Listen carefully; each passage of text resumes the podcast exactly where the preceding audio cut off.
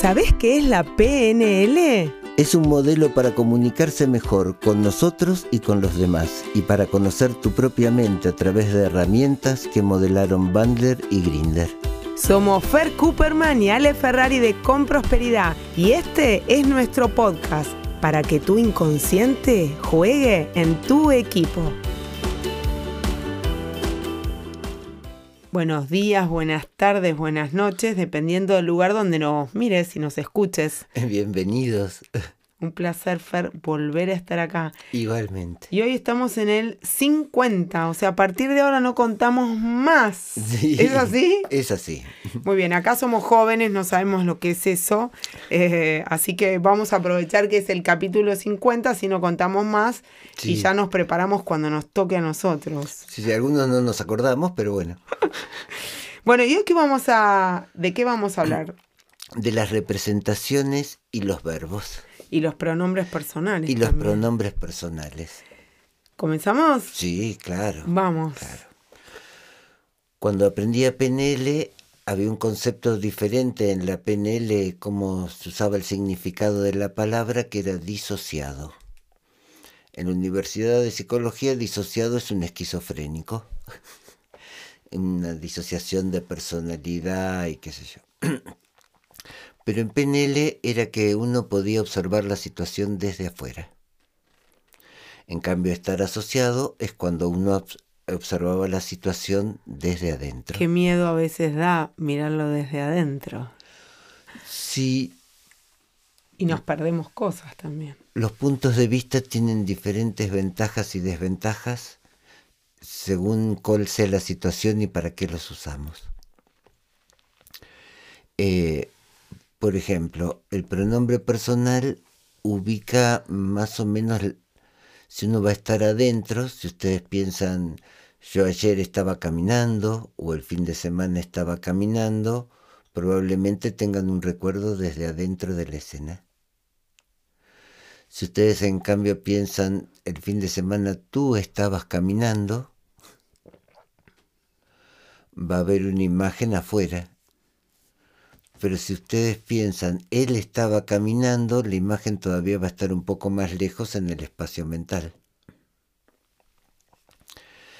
Si piensan yo habría caminado, todavía está más lejos. Tú habrías caminado, todavía aleja más la imagen. Y él o ella habría caminado, ya está lejísima. ¿Para qué alejar o acercar una representación? Cuando estamos adentro de la representación y está en movimiento esa imagen, esa representación, es cuando más sentimos. Y cuando la pensamos como él habría caminado, que es la imagen más lejana, es cuando menos sentimos. Así que a nuestro cerebro emocional el yo estoy caminando le parece mucho más real que él habría caminado. Qué maravilloso esto. Yo hago un ejercicio asociado y disociado de PNL, pero después estudié con Freddy Kaufman, que tiene, eh, es un argentino que tiene un libro que es buenísimo, La empresa consciente, se dedicó a empresas, estudié con él empresas, y él hace el ejercicio de asociado y disociado, pero cinco posiciones.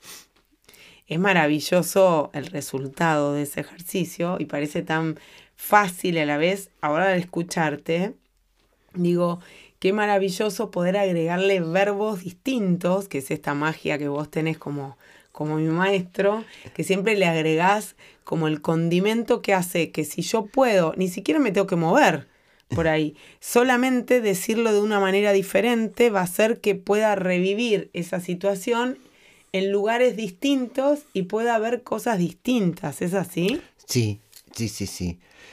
Eh, por ejemplo, las imágenes muy lejanas sirven para las fantasías negativas.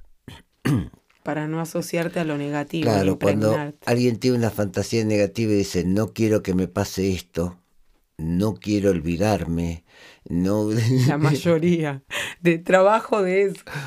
Uno ya, por un lado, ya lo está viviendo imaginariamente en ese momento, pero por otro lado, estamos como programándonos A eso. con un mapa más preciso de eso.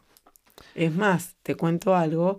El domingo escuché una charla de Banrat, de Stanislao, que habla muy parecido a lo que vengo hablando hace 10 años, la neurociencia. Yo digo, genios, Van, eh, Bander y Grinder, porque descubrieron cosas de cómo funcionábamos sin tener la ciencia diciéndote es verdad o no.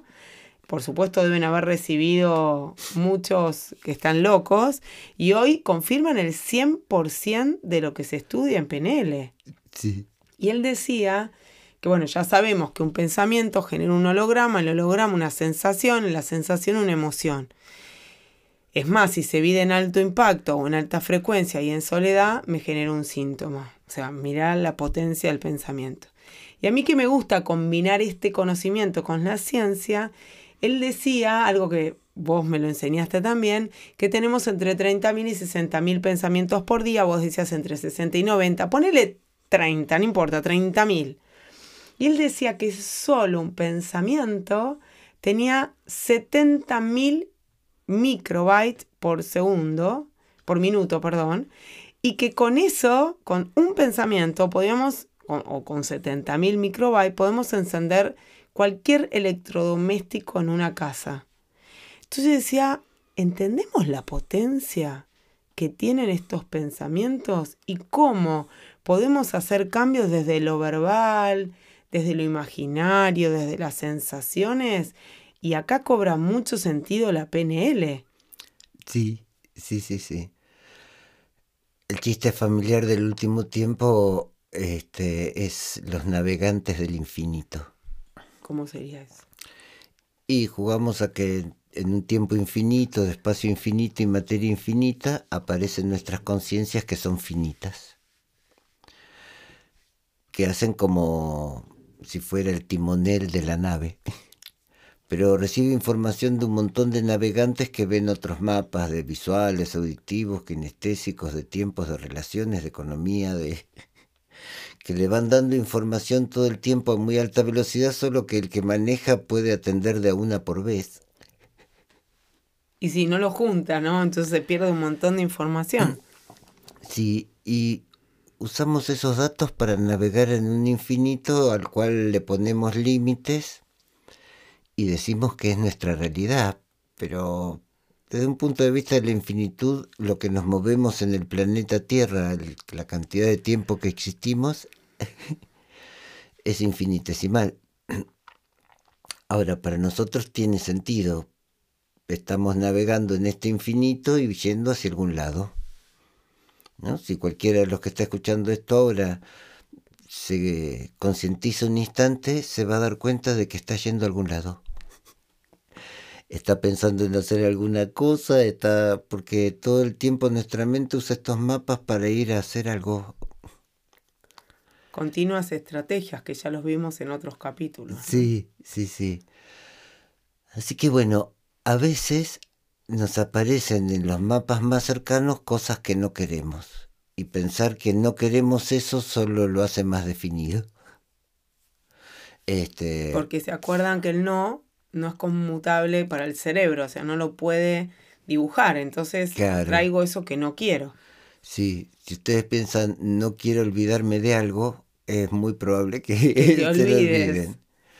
Pero si ustedes se dijeran la gente podría olvidarse alguna vez de algo, y yo lo puedo estar recordando, lo más probable es que lo recuerden. Como un modo de hacer más real para nuestra mente los mapas que queremos que ocurren y hacer más irreales los que no queremos que ocurran. Qué maravilloso. Pensaba esto de el colegio, ¿no? Yo fui maestra y digo, qué importante fuera si pudiéramos enseñarle antes de leer y escribir cómo hablarse. Y qué importante de aprender un verbo para hablarse distinto. Qué importante aprender los gerundios para decir, está pasando esto positivo que quiero porque el cerebro lo registra. Y qué importante decirle, deja de decir no a la primera a la maestra. Eh, lo que pasa es que si uno atiende al significado y no a la representación, eh, la lógica correcta sí significa sí, no significa no, eso da... la posibilidad del pensamiento lógico y es verdadero en el significado. La representación que genera es lo que hace que nuestro cerebro emocional y nuestro cerebro instintivo respondan, porque no hablan ningún lenguaje, responden a la representación. Entonces a veces lo que decimos significa lo correcto, pero representa lo inconveniente. Qué bueno, representa, volvamos a repetir porque es una perlita. Sí. lo voy a anotar. Representa... Lo inconveniente primero, representa lo correcto. significa lo ah, correcto. significa lo correcto. Y representa lo inconveniente. Y representa lo inconveniente. Yo siempre cuento, estaba una vez sentado así en una posada, mirando el mar y un chiquito jugando en la parecita del malecón durante 20 minutos. Otro de los que estaba en la posada viene de la playa, abre la puertita para subir este, a la posada Sale la mamá del chiquito de un, cuarto de atrás y le grita, no corras que te vas a caer. La frase le pegó en la nuca al chiquito que inmediatamente cayó a la arena, siendo que hacía 20 minutos que estaba ahí sin haberse caído nunca. Y el que viene subiendo me mira y me dice, esta señora desconoce el poder del verbo. Ah, ya sabía igual que vos. Sí. Qué maravilloso.